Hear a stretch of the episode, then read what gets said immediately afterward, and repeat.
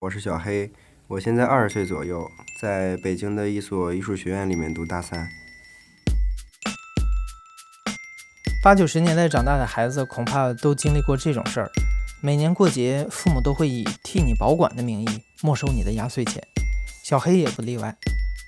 但是小学六年级那年，他的父母改了主意。在一年寒假之后吧，我收完钱之后要开学了，他们突然间把这些钱拿出来说：“那个孩子，从今天开始呢，我跟你爸决定了，嗯，你也要培养自己的理财意识了。这笔钱呢，爸爸妈妈以前一直帮你收着，今天呢，这笔钱就先给你，呃呃，但我们不会给你所有的，就先把今年的所有压岁钱都给你，我们把它存到一个存折里，密码，然后他帮我写到了存折的后面，嗯，当时是一千块钱，就是放到我的柜子上面。”我爸妈当时特意说了一句话，就是我妈说：“她说，呃，我不管你是一夜之间把这一千块钱花掉，还是把这一千块钱存了三年，她说我都不管，因为每个都是你自己的选择。”，所以一开始我没把这个事当回事儿，直到后来就是过了几个月之后，我突然间开始想花钱了，我才记起来我有这么一大批当时所说的巨款。嗯，因为当时接触到动漫和手办的店，然后需要买一些玩具，钥匙链啊。还有一些当时魔兽世界那种动漫啊，黑崎一护的那些什么手办啊，嗯，当时大概花了有六到七百吧，买一个手办其实，嗯，花也就是花四十到三十到四十一个，当然不是那种特别精致的手办，就是我仅仅满足我编故事需要的那种，好像就是一个夏天的末尾，因为当时。呃，我记住，卧室外面是太阳就要落山了，我爸爸在屋里面拖地呢，然后他就开始拿各种抹布啊什么开始擦柜子，然后当时家里特别其乐融融，我妈妈在那儿饭桌上那嗑瓜子儿，我在那儿玩游戏呢，就是玩这个手手办这些游戏，我爸就说，哎，我看看儿子这还剩多少钱，然后当时我觉得情形有点不对劲儿，因为他当时拿起来之后，突然间他不说话了，我一抬头发现他，他一直在念。他第一反应是是不是遭小偷了？他说：“他说，哎，那个，他就叫我妈妈。他说：‘你快过来，这个钱怎么变得就是数目怎么少这么多？’然后我妈妈就说：‘那个，他说儿子是你，是你花钱了吗？’我说：‘是啊。’然后我爸我妈突然间就特别生气，但我也不知道为什么。他们在意的不是说我花没花这个钱，而是说我没有告诉过他们。所以当时我爸爸已经有点生气和暴怒了。我当时有被吓到。”因为我妈妈威胁我说：“她说她拿起一个那个，就是我手里一个玩具，就问我这个多少钱，那个多少钱。她说，然后她非常认真的吓唬我，她说她会跟那个老板一笔一笔的去对这个账。然后我妈妈装模作样拿出一个本儿，开始记这个的价格。而且其实我爸妈他俩无法理解一个手办价格这么高，他们第一反应是我是不是把钱花到了别的更。”难以启齿的地方，或者是更有一点违法乱纪的地方，所以说，或者甚至以为我被人勒索这种，我就记得我爸那个拖把放在我那屋一直都没有拿走，然后拖了一半地，他也没有拖了。我爸当时家里夏天比较热嘛，他当时是穿着一个短裤，光着膀子，然后当时就特别就在屋里来回走，然后一个劲儿念叨说，反正就说了一些脏话，说这什么孩子，这什么孩子，然后我埋怨我妈，然后。在此之后，他一个月都没有理我。然后我爸爸还特意写了一个 Word 文档，叫什么“反思自己的教育”那个题目。我记得开头第一句话就是：“今天我特别难过，因为我觉得我的教育方法出了问题。”其实他那篇文章写的特别次，就是语句也不通顺，也不啥，因为他是在特别暴怒的情况下写的。写的时候他也没有再去改。他一一共这辈子用 Word 文档就写过两篇文章，第一篇文章是怀念我那个我爷爷。然后第二篇文章就是反思自己的教育。故事到这里并没有结束，事实上才刚刚开始。就在小黑的爸爸和他冷战的那一个月里，这场家庭闹剧演变成了一桩丑闻，而将它变成丑闻的那个人被小黑称为 W 叔叔。然后传到我那个叔叔那里，是因为我爸爸那一个月跟我冷战期间，他经常回去去喝酒，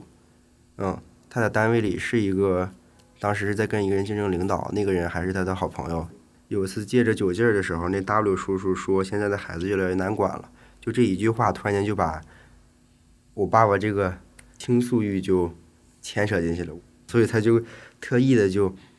非常社会的就把我的这个事儿说出去了。结果，但是你知道，有一句话传过三个人的耳朵之后就变味儿了，所以说他就这件事儿就变味儿了。就啊，喝多了之后回家把这件事告诉他的老婆，而他的老婆是一个极其之长舌妇的人，而且这个人还特别喜欢添油加醋，所以说就第二天就彻底就都传出去了。就是我，就是说我爸爸妈妈，嗯，把存有钱的存折放到那儿，然后他俩不在家的时候，我把这个存折偷出去，把钱偷偷了，就属于一个我是变成一个小偷去偷钱花了。我一开始其实不知道，后来有一次我在跟我妈妈吵架的时候，我妈妈突然间把这件事事说出来了。我妈妈当时非常绝望的告诉我，外面就是这么说的。当时我爸爸还不在我身边。所以说，我第一次知道这个事儿的时候，我也有点崩溃，就突然间变成感觉自己是一个被全世界都抛弃的人啊那种。结果后来发现回去之后发现确实是这样，因为好多小孩也不愿意跟我玩了。后来就是我跟那个叔叔的儿子在高中的时候，我们俩一起去打球，他的儿子比我小一级。我俩在球场的时候打完球之后，他儿子突然间说了，他说那个当时是他俩工作的时候遇到竞争了，但是我爸爸比他先升上去了。就当时他就他有点不爽，他想给我爸爸添点堵。他跟我说是他在屋子里面睡觉的时候听到他爸爸晚上回来喝醉了酒，跟他妈妈去说这个事儿的。而且他妈妈还是一个这种人，所以说就把这事彻底就传遍味儿了。嗯，其实高中的时候我都不是特别在乎这个事儿了，但是听到他这个事儿之后，我感觉又是感觉又打开了新大门，我才知道原来是这个意思。我觉得最大的伤害，其实我不是特别在乎这些留言啊什么的。嗯，我其实比较在乎的是这个阿姨和这个叔叔，因为我觉得我对我，因为我一直觉得他们对我还挺好的，但我没想到就是人可以是这样子。他俩是同一批到的工作单位，是在我爸爸结婚之前他们就认识了，关系还都挺好的。他在我小时候经常，嗯，当时还买不起汽车的时候。我爸爸骑着摩托车带着我们娘俩，他骑着摩托车带着我们娘俩一起去那个，呃，那种松树林，去就去森林里，因为我们家离森林还挺近的，是一个北方的城市，所以说还经常去那里就去采果、采蘑菇，而且我爸爸关系好到说把那仓房借给他去养鸽子了，他养了大概有五十只鸽子，这个可能会引起不适啊，就是说，呃，很多呃小鸽子他可能会拿来给我们吃，其实对我还是挺好的。然后我也再也没有去提过这个叔叔。我爸爸现在跟他关系还是有来往的，但是我从此之后，即使在大街上他见到我，我也再也没有跟他说过一句话。然后他再给我们送鸽子，我也再也没有吃过他的鸽子。就各种事儿，我的言语之中没有再提过这个人。我爸妈即使说，我也会直接跟他说：“我说不要在我面前提这个人。”我甚至特别蠢的，初中的时候，我甚至想把他家鸽子全毒死。后来我觉得我这样做没有意义，因为这个这个鸽子本身没做错什么。再说这鸽子要是他把他不知道咋死的，他送给我爸妈吃了咋办？我爸妈再吃了有毒鸽子对吧？再过几年之后，大家开始用银行卡了，那个存折就跟一个纪念品一样。但是那个存折后来被我爸爸用胶带粘到了我书桌的正前方，但已经褪色了，就就是那种表面的字儿都有点泛黄了的那种感觉。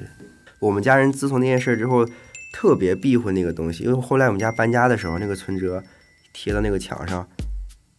我一开始没有主动去把那个撕下来，但是当我出去一趟晚上回来的时候，那个存折已经不知道去哪儿了。应该是我妈妈已经把它撕下来藏到别的地方了。嗯，我妈妈也试图澄清，但是后来我妈妈是一个特别高傲、特别傻的人，最后来她就有点心灰意冷了。而且他们发现有的事儿越解释就会越乱，他们最后要求的就是说那个叔叔的老婆做了一次口头上的道歉，就是跟他们所有传播过的人说，哎呀，这事这事没有那么。准其实是什么什么什么什么，但是那个时候人们更在意的是这个故事性，而不是真相了。因为对于那些听到满城风雨和传播流言蜚语的这些人来说，他们在意的可能仅仅就是这个谈资，他们有时候可能记不住这些真相。但你要时隔十年或者几年之后第一次提到我这个人，他们可能还是印象中不是说这个人最后被澄清了，第一句可能还是说这个人以前那就是偷过家里钱或什么的。比如说是我，呃，在跟别人说一件事情，别人不信的时候，我说你咋不信我呢？然后他们有时候可能就会意思就是说，你这都钱都能偷的人，就是这种话怎么能信呢？就有的时候，比如说我跟一个小女孩说一句话的时候，那个小女孩犹豫着信不信的时候，别人可能会轻飘飘就就来这么一句。所以说我从此之后，我对家乡的那个归属感不是特别强。一个是因为我从小就在别的地方念书，第二个我觉得家乡我可能下意识在回避这种地方。因为我们那个是一个大院儿的感觉，我们是一个职工的所有子弟，他们那几百人的子弟，我们一起上的小学、初中。幼儿园，所以说一旦有一家人出了什么事儿，第二天整个大院的人都会知道，所以爸妈会特别在乎这种名声的问题。然后我妈妈小时候告诉我，不要去别人家玩，因为我们那个城市特别闭塞的小城市。我妈妈给我的理由竟然是怕别人家丢东西之后我说不清楚，所以说现在我去别人家第一次做客，我绝对会特别老实的坐到那个客厅里面，即使是去我朋友家，我也会特别老实坐坐在客厅里面。很少去别的屋子去活动，永远是坐的最拘谨，然后永远都是，除非是别人主动给我来拿水喝啥，我从来不会主动去碰别人家东西。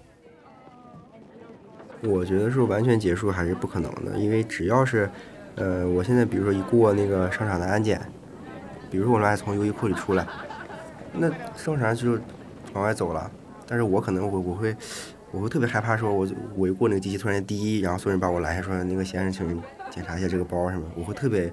害怕这种，而且在去年过年的时候，真的出现了这种状况。我们去沃尔玛超市去买一个裤子，结果这个裤子消磁的程度不够，我出去时候正好滴，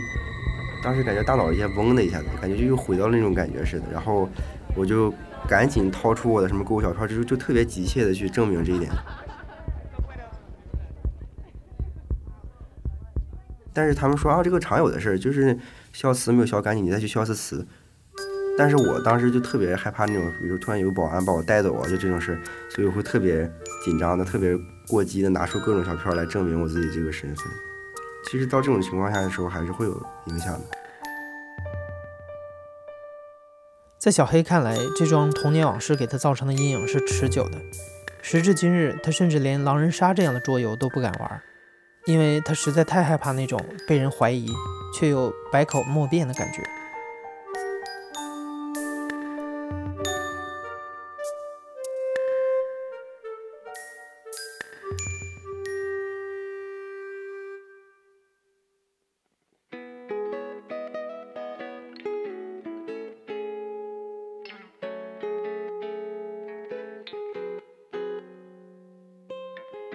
你现在正在收听的是亲历者自述的声音节目《故事 FM》，我是主播艾哲。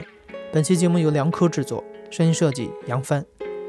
如果你喜欢今天这个故事的话，帮我们把它转发给身边的朋友吧，